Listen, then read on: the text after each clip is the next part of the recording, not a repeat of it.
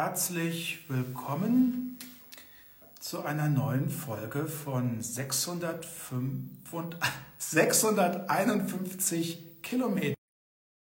Das Gespräch mit Katharina Barley und Michael Roth. Und da ist sie auch schon. Hallo Katharina. Hallo Michael.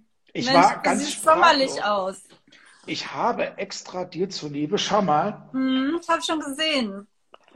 Musst also nachher, eigentlich unseretwegen. Musst ein, du mir nächstes äh, Mal vorher sagen. Ich habe ja auch so ein Sweater. Aber ja. ich bin gerade erst nach Hause gekommen, ehrlich gesagt, aus Brüssel. Bin ein bisschen kaputt. Es sieht man wahrscheinlich auch wieder. Hab schon auf Clubhouse auf dem Podium abgehangen und jetzt hier.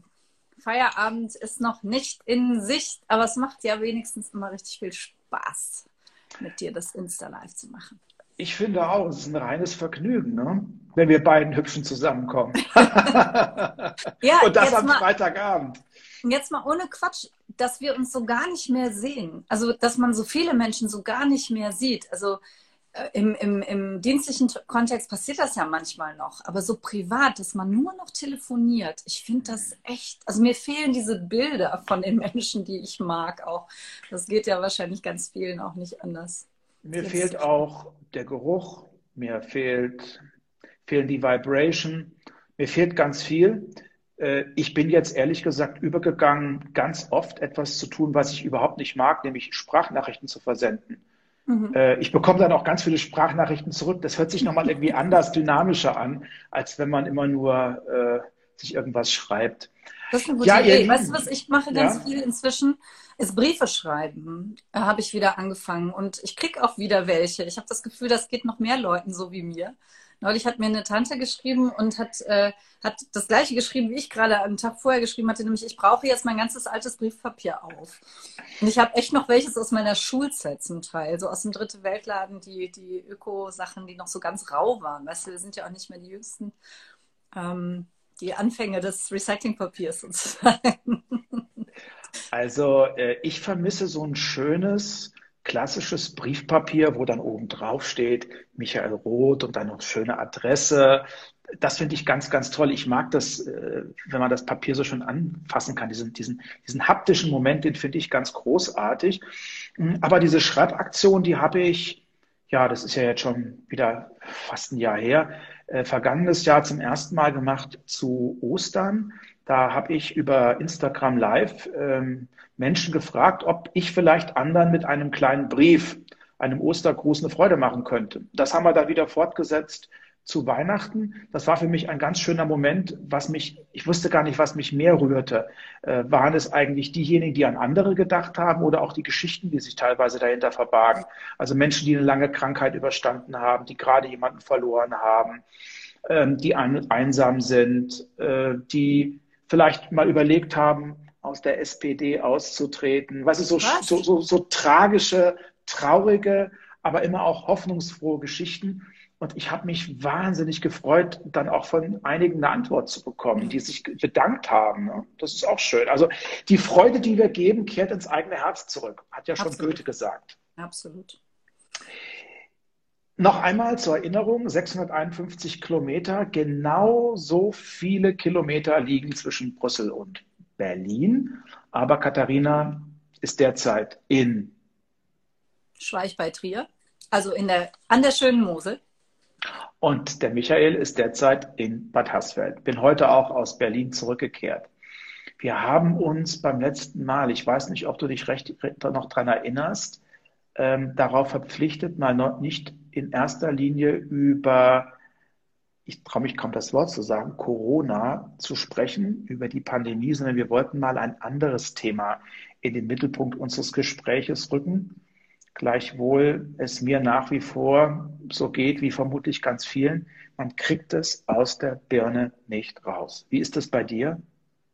Natürlich. Ähm, also alleine die Frage Quarantäne, ja oder nein, ähm, das ist immer wieder was, wenn man sich beruflich ein bisschen hin und her bewegen muss. Ähm, die Frage Impfen. Meine Eltern sind jetzt geimpft. Ich bin heilfroh, kann ich dir nur sagen. Und ich habe demnächst einen Termin, der in der Nähe von Köln, wo meine Eltern leben, stattfinden soll. Da überlege ich jetzt tatsächlich mal wieder hinzufahren. Ich habe ja letztes Jahr geheiratet im Juni und seitdem, also da war schon, da war es schon heikel, ob die überhaupt dabei sein können. Das ging dann. Wir durften mit einer ganz, ganz kleinen Gruppe ähm, sowas ähnliches wie feiern, ähm, damals noch. Ähm, aber ich habe die seitdem ein einziges Mal für zwei Stunden gesehen. Und das ist schon, ähm, das finde ich schon hart, muss ich sagen. Ja, ich möchte aber jetzt trotzdem darauf nicht eingehen, auch wenn mein Herz voll ist, sondern ich möchte heute mit Katharina übers Eingemachte reden. Natürlich über Europa. Ähm, Europa ist ja nicht äh, in erster Linie ein Markt oder eine Währung, sondern wir sind ja vor allem eine Werte- und eine Rechtsgemeinschaft.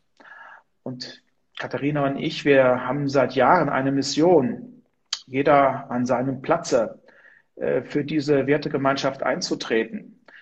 Und wenn man sich mal die derzeitige Lage in der Europäischen Union so anschaut, Katharina, hat man den Eindruck, trotz unseres Engagements, so einen richtig dicken, schlimmer. fetten Durchbruch hat es noch nicht gegeben. Äh, wir können heute vielleicht auch mal über die neuen Instrumente sprechen oder überhaupt die Instrumente, die wir auch haben in Demokratien, in der europäischen Demokratie, gegen Verletzungen der Rechtsstaatlichkeit und der Grundwerte vorzugehen. Das jüngste, traurigste Ereignis war die Abschaltung, die faktische Abschaltung des letzten noch verbliebenen freien Radiosenders Clubradio in Ungarn. Da haben wir beide auch gegen protestiert, auch andere, die Kommission haben protestiert. Jetzt könnte man sich vielleicht denken, was interessiert äh, so eine Vizepräsidentin im Europäischen Parlament und so ein Staatsminister für Europa, dass ein Radiosender in Ungarn abgeschaltet wird? Warum sollte man sich darüber aufregen und warum darf ein das nicht kalt lassen, liebe Katharina? Das muss uns deswegen vor allen Dingen Riesensorgen machen, weil dieser Radiosender im Grunde genommen das letzte verbreit, weit verbreitete unabhängige Medium in Ungarn war und noch ist. Die werden immer noch versuchen, online was zu machen. Aber ähm, der regierende Premierminister Viktor Orban hat vor zehn Jahren sein Amt übernommen und hat als allererstes sich entschlossen, die Unabhängigkeit der Medien äh, abzuschaffen im Grunde genommen. Und wie hat er das gemacht? Er hat, ähm, er hat ähm, durch Oligarchen, also durch sehr, sehr äh, reiche Menschen, die zum Teil durch sehr dubiose Geschäfte an diesen Reichtum gekommen sind, hat er Medien aufkaufen lassen.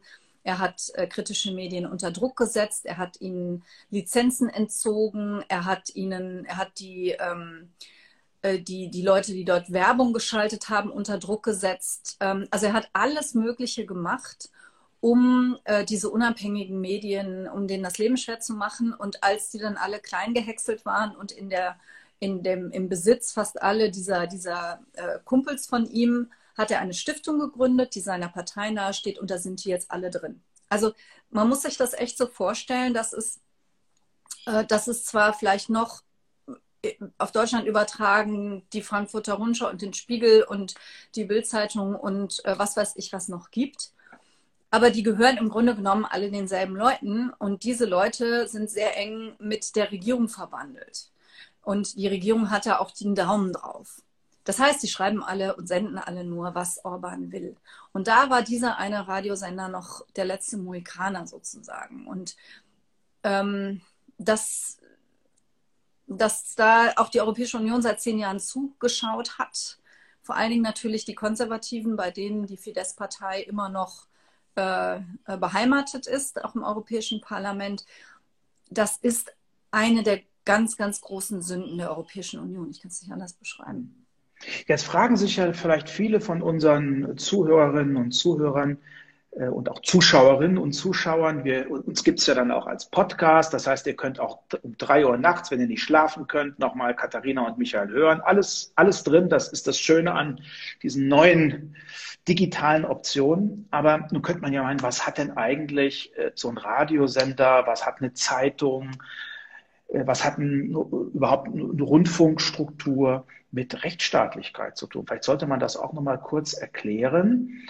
Ähm, denn wir haben ja auch in Deutschland so eine Kontroverse. Viele sagen, ich habe keine Lust, GEZ zu zahlen. Was interessiert mich der öffentlich-rechtliche Rundfunk? Die machen sowieso nur Schund, Lügenpresse. ähm, die sind doch alle, die stecken doch alle mit der Politik, mit den Systemparteien unter einem Hut. Also warum sind, ist Medienvielfalt und warum ist Medienfreiheit so wichtig für eine weltoffene, liberale Demokratie? Ähm, weil es dabei um Kontrolle geht. Ähm, Demokratie funktioniert nur, wenn, ähm, wenn erstens klar ist, die, die regieren, regieren nur auf Zeit und die werden irgendwann abgewählt. Früher oder später, das ist so. Oder sie, sie treten natürlich von alleine zurück, aber niemand regiert ewig.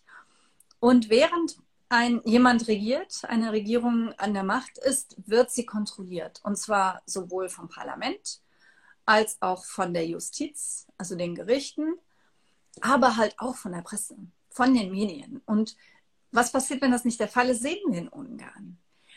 Viktor Orban ist der korrupteste äh, Regierungschef, äh, in den wir in der Europäischen Union haben. Und wir haben einige Korrupte. Aber so schlimm wie Viktor Orban und so dreist auch, ähm, treibt es niemand. Ähm, nur ein Beispiel, sein bester Freund aus Schulzeiten, die kennen sich irgendwie seit Jahrzehnten, der ist Klempner. Und bis äh, Viktor Orban Regierungschef wurde, war der ein normaler Klempner. Und inzwischen gehört er zu den reichsten Männern Ungarns ähm, und, und hat ein, ein riesiges Vermögen. Das hat er nicht durch seine Klempnerei erworben. Das kann man, glaube ich, mit Fug und Recht sagen. Und wie viel Geld in den Taschen seines Schwiegersohns und seines Vaters gelandet ist, darüber kann man Bücher schreiben, sind auch schon geschrieben worden. Aber das erfährt in Ungarn eben niemand dass die, äh, dass die äh, Behörde, die das in der Europäischen Union untersucht, die heißt OLAF, ähm, die, die Parallele zu unserem Finanzminister ist rein zufällig, ähm, die kann das untersuchen, macht sie auch, die schreibt auch Berichte, sagt auch, das müsste man jetzt eigentlich strafverfolgen und dann gibt sie es an die ungarischen Behörden und die ungarischen Behörden, was tun die? Nix. Und das ist ja ein Riesenskandal. Aber du brauchst dann eine Presse, die, ähm, die das dann auch aufgreift und berichtet. Und das passiert halt nicht. Und ich stelle mir das ehrlich gesagt in deiner Haut steckend, ich habe es ja selber, als ich noch Justizministerin war, auch erlebt, auch nicht immer schön vor, dass man dann trotzdem mit diesen ähm, Regierungen ja auch verhandeln muss und ähm, auch über Fragen der Rechtsstaatlichkeit. Selbstverständlich. Ähm, vielleicht nochmal zur Erläuterung und zur Klarstellung. Medienfreiheit braucht immer auch Vielfalt. Vielfalt an Meinungen und Positionen. Äh, denn es gibt nicht die eine Wahrheit. Es gibt nicht das eine richtig und das eine falsch. Gerade jetzt auch in der derzeitigen Lage streiten wir uns über Pandemie, die Bekämpfung der Pandemie. Welche Maßnahmen müssen ergreifen? Was heißt das für eine freiheitliche Gesellschaft? Und das muss sich auch abbilden. Das heißt, ähm, das beste Mittel äh, gegen Unfreiheit ist, äh, wenn es ganz viele Positionen gibt, die auch Raum haben, die auch Gehör finden. Und deswegen ist Medienfreiheit und Medienvielfalt unmittelbar miteinander verknüpft und kann nicht voneinander getrennt werden. Weil man natürlich nicht generell sagen kann, ähm, die, die Medien sind, sind, sind, sind überall unfrei oder so, sondern es mangelt oftmals auch an anderen, hier in dem Fall regierungskritischen Positionen. Und damit nicht der Eindruck entsteht, dass das nur ein Land betrifft, wir haben äh, Kontroversen über die Medienvielfalt und Freiheit in ganz vielen Ländern. Wir haben jetzt auch gerade wieder aktuell eine große Kontroverse in Polen wo ähm, äh, ein Gesetz auf den Weg gebracht wird, eine sogenannte Werbeabgabe ähm, zu verankern. Und mit dieser Werbeabgabe, das ist zumindest die große Sorge, äh, wird, werden dann auch bestimmten regierungskritischen Medien äh, die finanziellen Grundlagen äh, entzogen. Und das ist Und vielleicht Slowenien, auch etwas. Wenn ich das, wenn ja. ich das noch ergänzen darf. Slowenien ist die Lage gerade ganz katastrophal.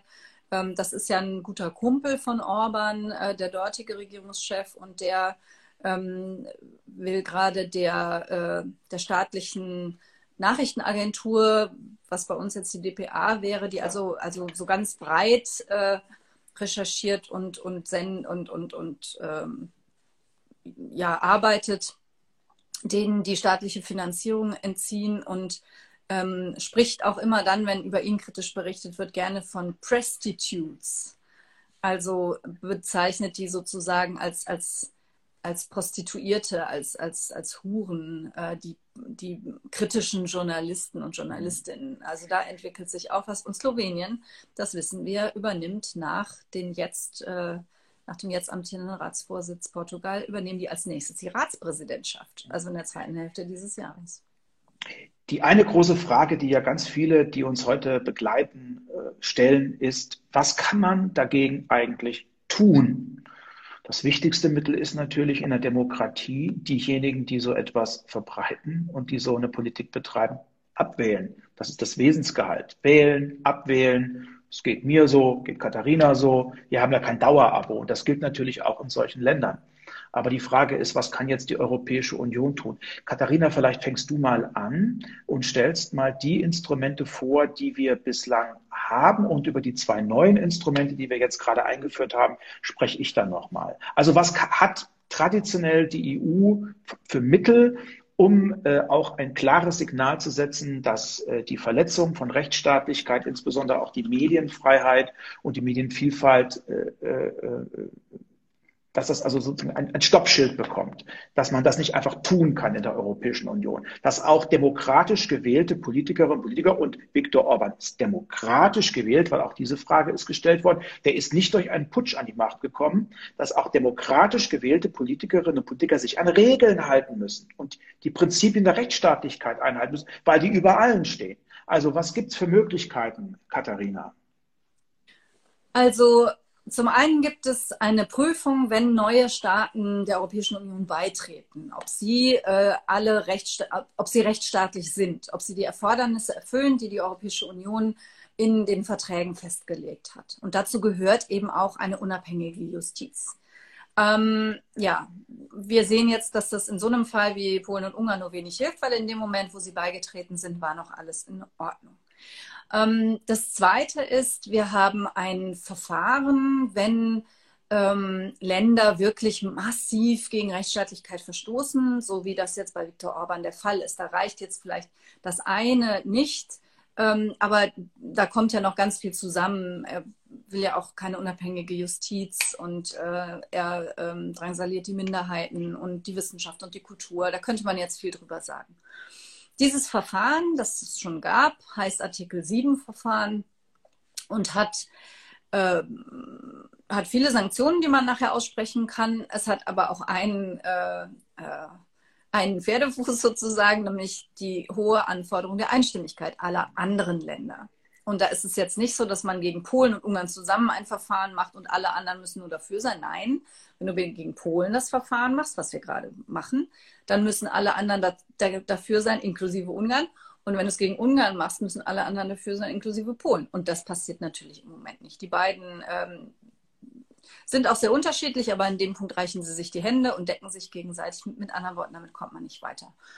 Und das schärfste Schwert, was die Europäische Union bisher hatte, war der Europäische Gerichtshof. Denn die Kommission kann den Europäischen Gerichtshof anrufen und kann sagen, hier verletzt ein ein Staat ähm, die Verträge. Und dann kann der Europäische Gerichtshof diesen Staat verurteilen. Und das hat bislang eigentlich sehr, sehr gut funktioniert, muss man sagen. Ähm, wir müssen sehen, ob das weiterhin so gut funktioniert, weil unser Bundesverfassungsgericht uns da letztes Jahr ein kleines Ei ins Nest gelegt hat und gesagt hat, na ja, man muss eigentlich nicht immer das tun, was der EuGH verlangt. Ähm, ist eine eigene Debatte, will ich jetzt nicht vertiefen. Ähm, aber diese, auch dieses Schwert ist dadurch etwas stumpfer geworden, muss man sagen. Und deswegen haben wir uns zwei neue Instrumente überlegt und die auch eingeführt. Und da war die deutsche Ratspräsidentschaft sehr stark daran beteiligt. Und deswegen kannst du das machen. Genau. Erstens, das war, glaube ich, der größte Fight äh, während der sechs Monate. Da haben wir auch sehr eng mit dem Europäischen Parlament zusammengearbeitet, nämlich der sogenannte Rechtsstaatsmechanismus im EU-Haushalt. Hört sich wahnsinnig kompliziert an, ist aber eigentlich ganz einfach. Wenn festgestellt wird, dass die Prinzipien der Rechtsstaatlichkeit systematisch verletzt worden sind, dann kann es Kürzungen der Mittel aus Brüssel geben. Kurzum, weniger Rechtsstaatlichkeit, weniger Kohle aus Brüssel.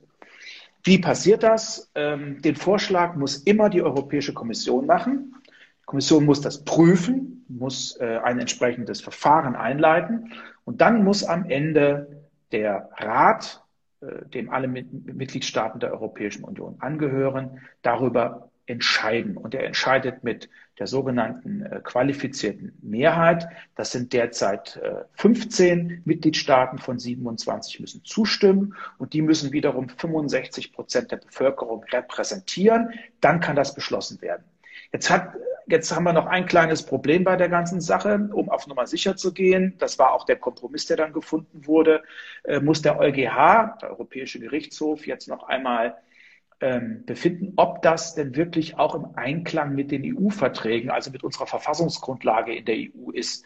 Wir gehen fest davon aus, dass das so ist. Und die Kommission hat auch zugesagt, solange ähm, ähm, der EuGH noch nicht entschieden hat, muss niemand Angst haben, dass irgendein möglicher Fall, der eine Verletzung darstellt, hinten runterfällt oder vergessen wird. Und dann müssen wir auch die Kommission beim Wort nehmen.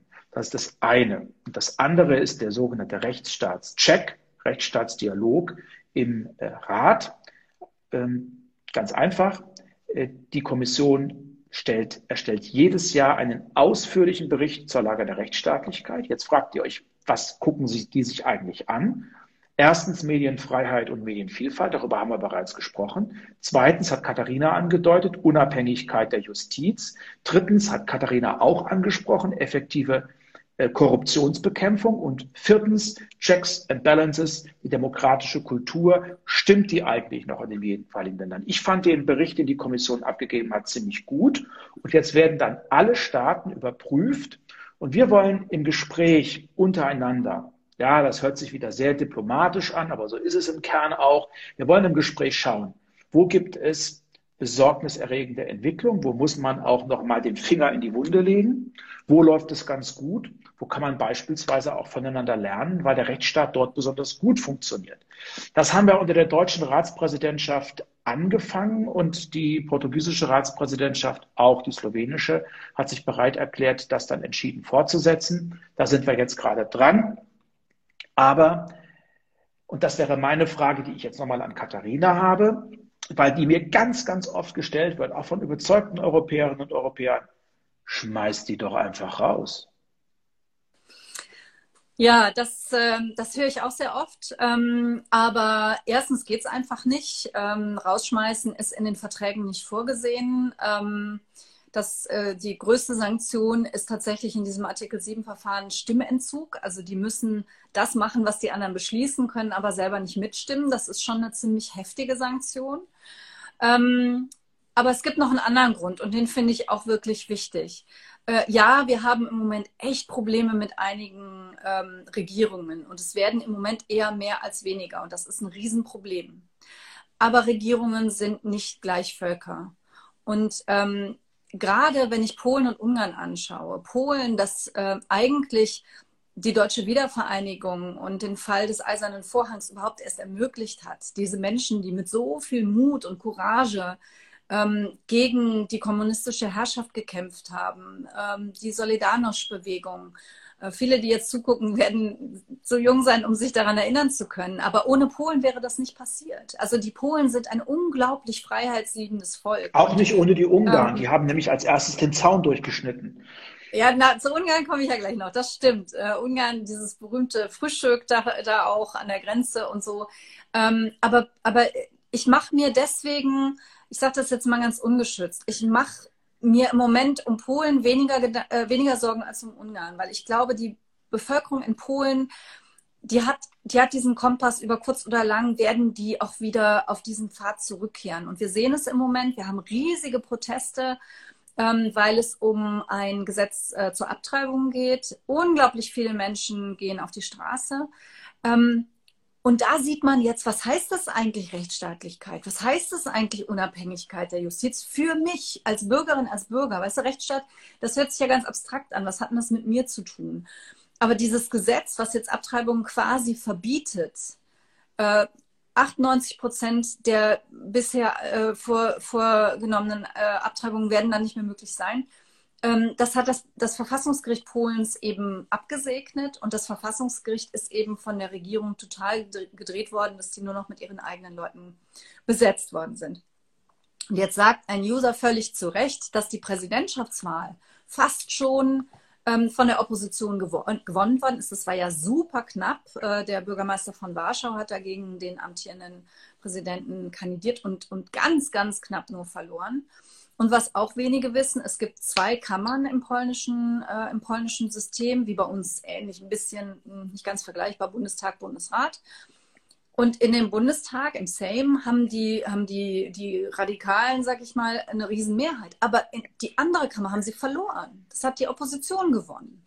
Also da ist echt Hoffnung. Ungarn ist schwieriger, unter anderem, weil eben Orban wirklich die, äh, die Medien total unter Kontrolle hat und es praktisch keine, ähm, keine Möglichkeit gibt, sich auch zu informieren. Ähm, aber auch Ungarn hat eine Tradition, die liegen ja so ein bisschen zwischen Balkan, Orientierung eher nach Südosteuropa und auf der anderen Seite das alte Erbe Österreich-Ungarn.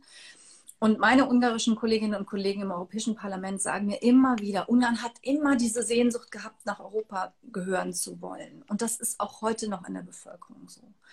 Also ja, ähm, man könnte jetzt sagen, ihr wählt ja die Heinis da, dann müsst ihr halt damit leben, dass ihr dann rausfliegt. Aber ich finde wirklich, dass wir, ähm, dass wir, ähm, dass wir auf die Menschen schauen müssen. Und jetzt kommt noch ein sehr, sehr gutes Argument noch dazu, ähm, das ich gleich auch aufgreifen möchte. Ähm, wenn die Länder dann nicht mehr Mitglieder der EU sind, dann, dann haben wir natürlich auch keinerlei Möglichkeit mehr, Einfluss zu nehmen und auch die demokratischen Bewegungen in diesen Ländern auch zu unterstützen und äh, das, was schiefläuft, auch mit dem Europäischen Gerichtshof zu sanktionieren. Also rausschmeißen, finde ich, ist nicht äh, so wirklich der richtige Weg. Es gab jetzt noch die Frage, vielleicht willst du die übernehmen, ähm, mhm. welche anderen Länder jetzt auch noch äh, problematisch sind. So ein bisschen haben wir es ja schon angesprochen. Ja. Lasst mich mal mit Deutschland anfangen. Ich finde, es steht uns gut an, auch ähm, mal selbstkritisch zu reflektieren, wie ist eigentlich die Lage in unserem eigenen Land. Wir können nicht den Finger erheben in Richtung anderer Länder, wenn es um den Antisemitismus geht, wenn wir selber feststellen müssen, dass es in fast keinem anderen Land einen so rapiden Anstieg gegeben hat an antisemitischer Gewalt und antisemitischen Straftaten wie in Deutschland.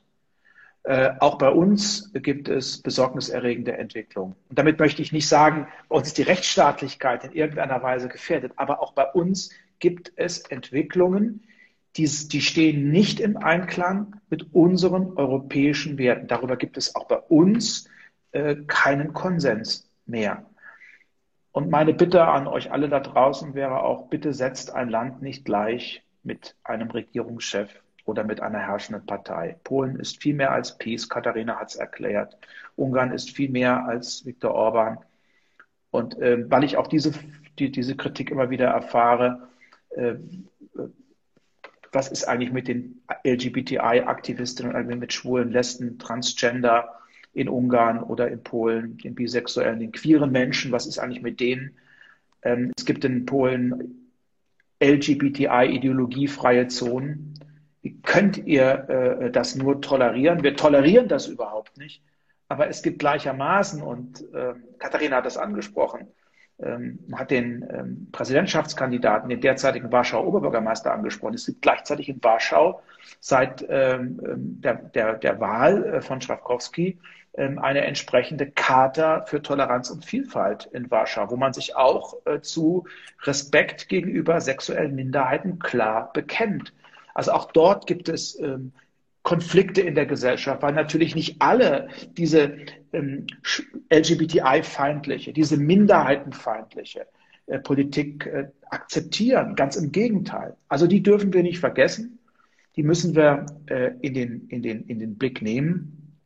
Und äh, will mal daran erinnern, in der Slowakei ist ein, ein kritischer Journalist ermordet worden. Wir haben äh, die Ermordung äh, von einer kritischen, eine, von, von, kritischen Journalisten in, in Malta. Auch das waren große Skandale. In Rechtsstaaten muss so etwas aufgeklärt werden.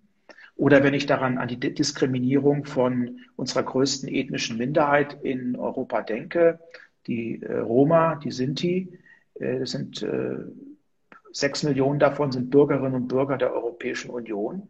Aber es dürfte kein einziges Land in der Europäischen Union geben, wo nicht Sinti und Roma ausgegrenzt werden, diskriminiert werden, auch staatlicherseits, nicht nur privat, wo sie ausgeschlossen sind von Teilhabe, Demokratie, Bildung, sozialer Infrastruktur. Und auch das sind Dinge, die sich eigentlich mit unseren Grundwerten, wenn man das mal etwas breiter fasst, nicht in Übereinstimmung zu bringen lassen. Und ich würde euch wirklich mal empfehlen, nicht nur und die Juristinnen und Juristen, die heute Abend hier mit dabei sind, ähm, sich das mal anzuschauen, sich diesen Bericht der Kommission wirklich mal anzuschauen, äh, pro Land und mal zu gucken, äh, auch bei den Themen, die euch interessieren. Und ich bin mir ziemlich sicher, dass man diesen Bericht auch durchaus noch weiter fassen kann, breiter auslegen kann. Im Übrigen hat das Katharina auch immer wieder gefordert. Genau, wir haben als Parlament ja auch einen Vorschlag gemacht äh, für wie so ein Bericht aussehen kann. Und wir haben das noch breiter gefasst, äh, als das jetzt der Fall ist. Aber ich muss sagen, ich finde das schon mal ganz gut, weil es ist genau wie du sagst, es gibt kein einziges Land in der Europäischen Union und es wird wahrscheinlich auch kein Land weltweit geben, wo man nicht sagen kann, man kann noch was verbessern. Und in Deutschland gibt es auch Sachen, die sind, die sind auch, also da kann man auch wirklich fragen, ist das richtig? Und manchmal werden wir auch vom Europäischen Gerichtshof verurteilt. Zum Beispiel ähm, ist es noch nicht so lange her, dass äh, die Unabhängigkeit unserer Staatsanwaltschaften beanstandet wurden, weil zumindest formell es ein Weisungsrecht gibt äh, der Justizministerien zu den Staatsanwaltschaften. Das wird zwar so gut wie nie ausgeübt, aber ähm, das ist beanstandet worden und dann müssen wir uns eben auch daran halten. Für mich ähm, ist ein Punkt ganz wichtig. Ähm, dieses Argument, es gibt in jedem Land etwas, was man verbessern kann, das missbrauchen halt manche. Äh, und da erlebe ich das in, in, im Europäischen Parlament, insbesondere leider von den polnischen Kollegen von rechts außen. Ähm, die sagen dann für jeden Vorwurf, den man ihnen macht oder jede, jede, jedes undemokratische Verhalten, was man ihnen nachweist, sagen sie, aber ihr macht doch dies und ihr macht doch das. Am Ende des Tages muss man gucken, ich will jetzt gar nicht Helmut Kohl zitieren, was hinten rauskommt, sondern was ist der Effekt? Es geht nicht darum, dass jedes Land alles gleich machen muss. Gar nicht. Sondern es geht darum, dass alle Länder gewährleisten müssen, dass diese Gewaltenteilung, die wir vorhin beschrieben haben, also dass, dass niemand einfach machen kann, was er oder sie will, sondern dass es immer auch Gerichte gibt, die sagen, nein, das darfst du nicht. Dass es ähm, Medien gibt, die sagen, da ist was Ungeheuerliches passiert. Dass es Parlamente gibt, die sagen, nein, für dieses Vorhaben kriegst du unsere Stimmen nicht. Das muss gewährleistet sein. Und das ist genau der Punkt. Die, die, könnten, die könnten von mir aus wortgleich Gesetze abschreiben aus anderen Ländern. Aber wenn sie sie so umsetzen, dass sie eigentlich alle mundtot machen, die eine andere Meinung haben als sie und alles kurz und klein hauen, was ihre Macht gefährdet und ihre Wiederwahl, dann bleibt das demokratiewidrig und rechtsstaatsfeindlich. Und das ist der Punkt, auf, um, um den es uns jetzt geht. Und deswegen ist dieses, dieser Check so gut. Und der ist auch gut gemacht worden. Ich lobe ja die Kommission jetzt nicht immer. Die Kommission, müsst ihr wissen, ist, ist in Europa so ein bisschen was wie die Regierung in nationalen Staaten.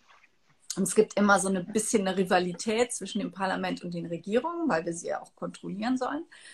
Ähm, aber das haben sie echt gut gemacht, weil sie wirklich darauf geachtet haben, wie ist es vor Ort? Ähm, können die Journalisten und Journalistinnen frei berichten? Ähm, können sich Menschen, die einer Minderheit angehören, frei bewegen? Und ähm, ich finde es total richtig und wichtig, dass du den Antisemitismus aufgeworfen hast. Da, da schnürt es mir wirklich immer die Kehle zu, wenn ich sehe, was in Deutschland mittlerweile, muss man ja sagen, wieder möglich ist und passiert. Aber in Deutschland kommt der Antisemitismus nicht von der staatlichen Seite. Das muss man, glaube ich, noch mal ganz deutlich sagen. Und das ist in diesen Ländern zum Teil anders. Mhm. Ähm, auch das muss man noch mal, weil, weil die, die sagen, die, die halten dir das dann entgegen, ne? wenn du sagst, hier, ja. ihr macht da total judenfeindliche Kampagnen von der Regierungsseite aus, dann sagen die, ja, aber der Antisemitismus in Deutschland ist doch viel, viel verbreiteter. Ja, das mag so sein. Wobei, wenn du mit den jüdischen Gemeinden in Ungarn redest, die erzählen dir auch interessante Geschichten. Aber hier würden staatliche Stellen das niemals decken oder befördern. Ähm, und, und das ist dann der, der große Unterschied zu diesen Ländern. Ich würde jetzt so gerne in die Zielkurve zu diesem Thema starten und äh, vielleicht noch ähm, einen Appell loswerden wollen und vielleicht nochmal einen Punkt erklären, weil ich auch das immer wieder ähm, höre, Warum verdammt nochmal beschäftigt ihr euch permanent mit den Minderheiten? Ganz einfach.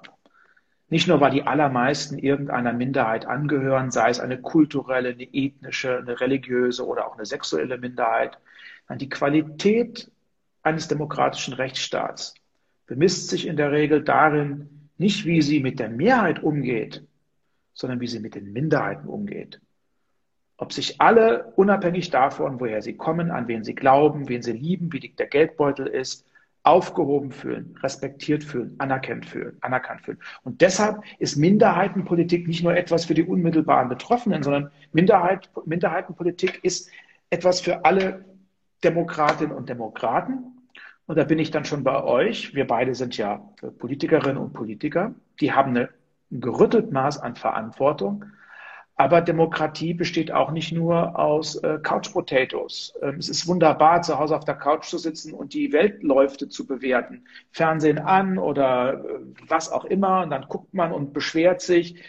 Meine Bitte an euch, macht den Mund auf, bringt euch ein. Katharina, hast du noch ein paar Ideen, wo sich unsere Zuhörerinnen und Zuhörer, unsere Zuschauerinnen und Zuschauer einbringen könnten? So als also engagierte Demokratinnen und Demokraten? Erstmal möchte ich deinen Appell hundertprozentig unterstützen, finde ich total wichtig.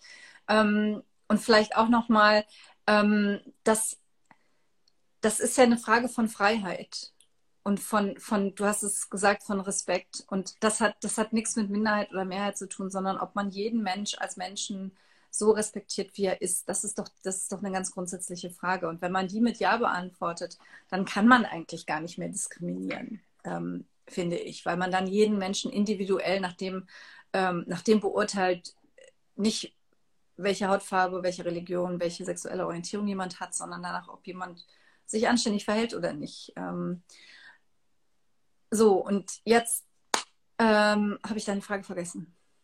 Meine Frage an dich wäre einfach nur, was war die Woche noch für dich bewegend? Hast du noch irgendetwas, worüber du gerne sprechen möchtest mit uns? Ja, aber du hattest mich eben was gefragt und ich hatte auch eine Antwort im Kopf und jetzt habe ich die vergessen. Verdammte Angst. Ja, wir sind beide über 30. Vielleicht ja, fällt mir ja noch was, ein. Ich würde dich gerne was fragen, weil das hat ehrlich gesagt in Brüssel gar nicht für so große Wellen gesorgt und ich habe das nur äh, eher so über Twitter mitbekommen, dass es eventuell einen großen äh, Bestechlichkeitsskandal gibt im Deutschen Bundestag, ähm, mhm. der sich äh, ziemlich ungeheuerlich anhört, finde ich. Also, erstmal, der Lieben, auch das ist Rechtsstaatlichkeit. Es gilt immer die Unschuldsvermutung. Aber es gibt einen schwerwiegenden Verdacht. Ein äh, Kollege der CSU äh, soll wohl ähm, Marketing betrieben haben äh, für Maskenhersteller, gerade auch zu den Zeiten, als Masken auch in Deutschland Mangelware waren und er soll dafür 650.000 äh, Tacken bezogen haben. Äh, und diese 650.000 äh, Tacken, die er bekommen hat, Euro. die hat er nicht, also Euro, die hat er nicht versteuert. Und jetzt äh, sind wir an einem ganz heiklen Punkt. Darüber reden wir aber bei einem der nächsten Male. Äh, wie kann es eigentlich sein, dass Abgeordnete mit einem Fulltime-Job, der Typ ist auch noch stellvertretender Fraktionsvorsitzender von CDU, CSU, wie kann es eigentlich sein, dass die noch eigene Firmen haben, wo sie mit solchen Beraterverträgen ein Vielfaches, ein Vielfaches von dem verdienen, was äh, Katharina und ich zusammen verdienen. Also das ist ja auch immer die Frage, die man sich stellt, was ist Abgeordneten da ein Fulltime-Job oder ist es keiner? Darüber können wir nochmal reden, aber äh, das hat für große Unruhe gesorgt und das muss jetzt einfach schonungslos aufgeklärt werden. Denn ihr alle wisst, Politik gerät oft in Faschiss. Es gibt gegenüber uns viele Vorurteile, Klischees. Natürlich sind wir auch nur Menschen, aber wir sind sicherlich nicht per se dumm, faul und gefräßig und nur auf unseren eigenen Vorteil bedacht. Deswegen muss sowas einfach aufgeklärt werden. Äh, aber Katharina, äh, wo ist deine Katze? Wo ist deine Katze?